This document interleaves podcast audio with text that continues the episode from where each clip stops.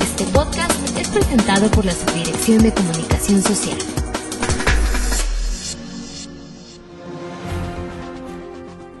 Bienvenidos a Fira Informativo, iniciando esta que es ya la segunda semana del mes de febrero y en esta ocasión abordaremos en el podcast un tema vinculado a la productividad de un cultivo que se está volviendo emblemático, sobre todo para el estado de Michoacán, y que pertenece al grupo de las llamadas berries, estas frutillas cuya comercialización y exportación está en franco crecimiento por la demanda que tiene principalmente para su exportación en los Estados Unidos. Y bueno, la berry que hoy nos ocupa en nuestro tema del podcast de esta semana es la fresa. Así que en esta emisión platicaremos sobre un aspecto específico de la productividad de la fresa, que es el manejo y control sanitario, y para ello le doy la más cordial bienvenida al doctor Ángel Rebollar, especialista en sanidad de berries del Centro Regional Universitario Centro Occidente, que es una instancia de investigación dependiente de la Universidad Autónoma de Chapingo. Doctor Ángel Rebollar, bienvenido a este espacio de comunicación del personal de FIRA. Muchas gracias. Y bueno, doctor, ¿qué le parece si empieza primero comentándonos qué es, dónde está y qué es lo que hace el Centro Regional Universitario Centro Occidente de Chapingo? El Centro Regional de Morelia es un centro que pertenece a la Universidad Autónoma de Chapingo y bueno, ya tiene aproximadamente 35 años ya establecido aquí en Morelia. Entre varias cosas que realiza, tiene, digamos, la parte que es la parte agrícola. Hay un componente o un grupo de, de profesores que trabajan la parte socioeconómica y otro grupo que trabaja la parte más eh, agronómica, digamos. Dentro de ese grupo eh, estoy yo que me dedico más a la parte fitosanitaria. Y bueno, en los últimos años pues me he dedicado mucho a trabajar en lo que son fitosanidad de berries, aproximadamente desde hace unos 15 años. En lo que respecta al cultivo de la fresa, ¿cuáles serían las principales enfermedades que afectan la productividad de este cultivo y qué diferencias de propagación patológica pueden encontrarse en los cultivos a cielo abierto y en aquellos que se hacen eh, bajo agricultura protegida? Bien, en el caso de la fresa, específicamente hablando de fresa, habría que considerar varios aspectos.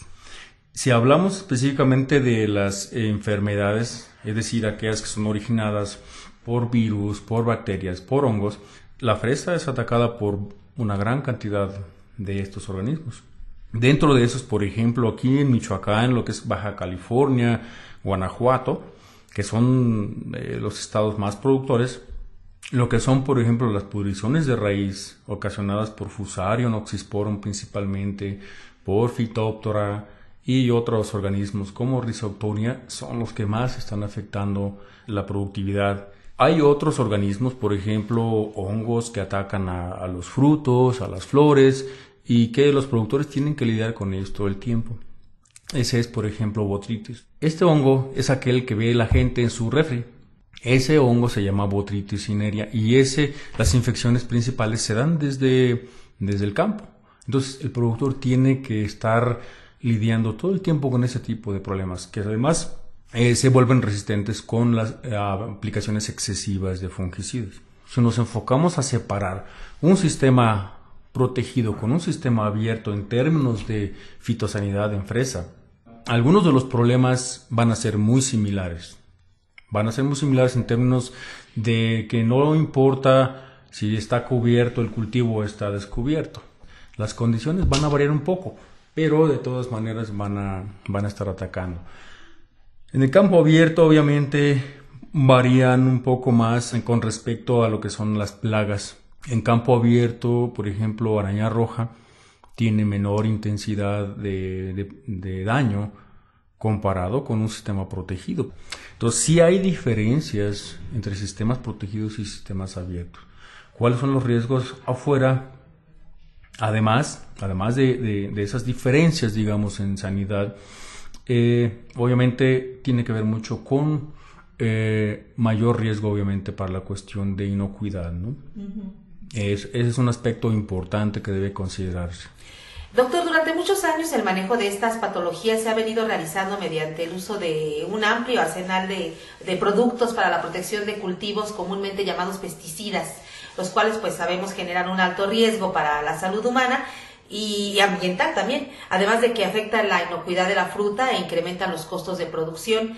En ese sentido, ¿qué alternativas existen hoy para el manejo integrado de las enfermedades en el cultivo de la fresa eh, que puedan ser amigables con el medio ambiente o más saludables? Fresa es uno de los cultivos que más demanda aplicaciones de plaguicidas en general. Esta área es toda un área que yo he insistido mucho en los cursos que damos el técnico tiene que conocer a profundidad, tiene que conocer con detalle.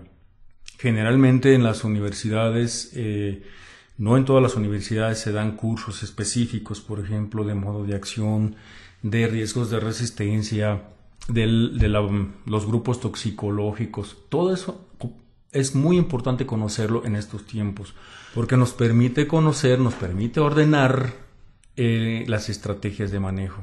Actualmente hay toda una industria ya en lo que tiene que ver con productos biorracionales u orgánicos a partir de extractos vegetales, por ejemplo, eh, hongos antagónicos o activadores de resistencia. En fin, hay una gran cantidad de herramientas.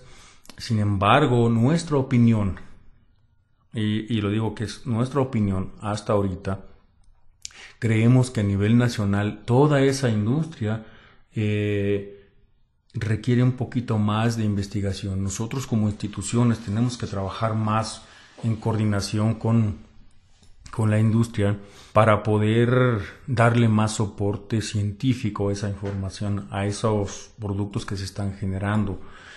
Hay una, una oferta bastante amplia de productos biorracionales u orgánicos y la verdad es que no todos ellos tienen un buen soporte de, científico. Y sin embargo, es posible, eh, cuando ya uno conoce y ya adquiere la experiencia y conoce cómo funciona y en qué momento introducirlos, es posible utilizar un enfoque integrado, usando hasta donde sea posible o lo menos posible un químico, por ejemplo, dependiendo de cómo funcione o de cómo trabaje el organismo, en relación al desarrollo de la planta, uno puede meterlos en su momento adecuado y posteriormente tener programas basados básicamente en biorracionales o de cero días, por ejemplo. Por último, doctor, que nos comente de qué manera se está coordinando el Centro Regional Universitario Centro Occidente de la Universidad Autónoma de Chapingo con el Centro eh, de Desarrollo Tecnológico Salvador Lira López de Fira, aquí en la ciudad de Morelia, pues para fomentar el uso y el manejo integrado de plagas y enfermedades en el cultivo de la fresa. Sí, ya desde hace algunos años hemos tenido una relación este, cercana, hemos colaborado con ellos en lo que son cursos eh, como instructores en los cursos que organizan y también vamos eh, más o menos frecuentemente a visitar sus invernaderos, eh, damos algunas sugerencias o igual ellos van a nuestros laboratorios y les auxiliamos también en los análisis y, y sobre todo en la parte que es formación, difusión, capacitación.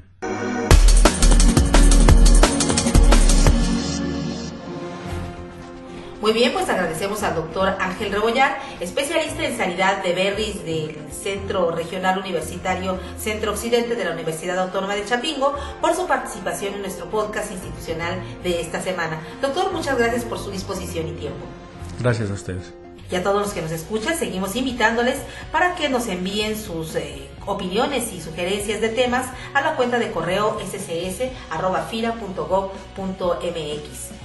Y desde aquí saludamos a nuestros compañeros de la Residencia Estatal Guanajuato y la Residencia Estatal Michoacán, que con mucha frecuencia comparten el podcast con sus socios, intermediarios y acreditados, proporcionándoles información útil para sus actividades.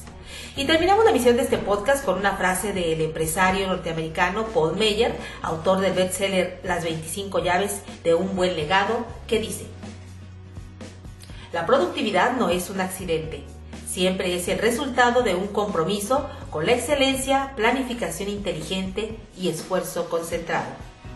Que tengan todos ustedes una excelente semana de trabajo. Hasta el próximo lunes. La Subdirección de Comunicación Social presentó PIR Informativo